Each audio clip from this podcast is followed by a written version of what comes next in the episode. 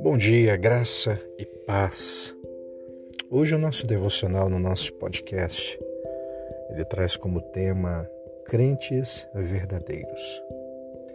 1 de João capítulo 3, verso 9 fala assim: Todo aquele que é nascido de Deus e não pratica o pecado, porque a semente de Deus permanece nele.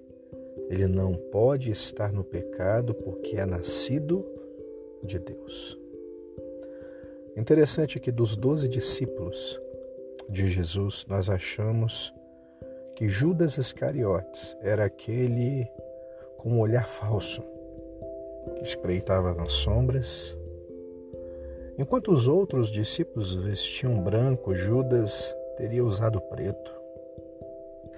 Ele seria o único que se reconheceria imediatamente como um cara, entre aspas, mal. Mas eu acho que Judas Iscariotes era exatamente o oposto. Eu acho que Judas era um ator fenomenal.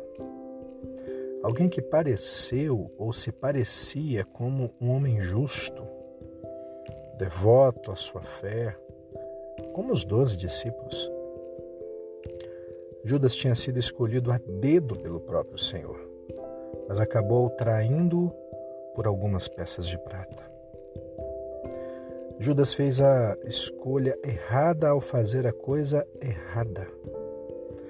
E apesar de ter convivido com tanta verdade, com seus próprios ouvidos, vale a pena lembrar que Judas ouviu Jesus pregar o Sermão da Montanha com seus próprios olhos, Judas viu Jesus andar sobre a água, ele viu Lázaro ser ressuscitado dentre os mortos.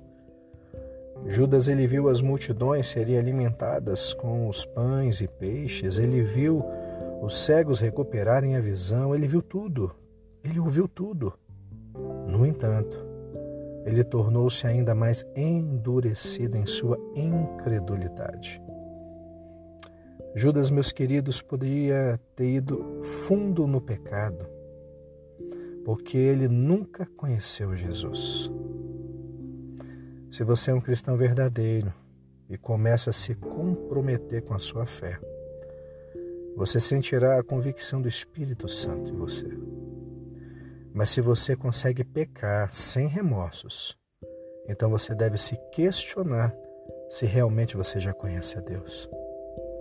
Porque um verdadeiro filho de Deus, embora ainda pecador, simplesmente não consegue aceitar o pecado. Se você se encontra como um seguidor de Cristo, adquirindo imediatamente a consciência do pecado, assim que começa a pecar, alegre-se, porque é sinal de que você pertence ao Senhor. Que Deus lhe abençoe poderosamente nessa segunda-feira. Deus é contigo.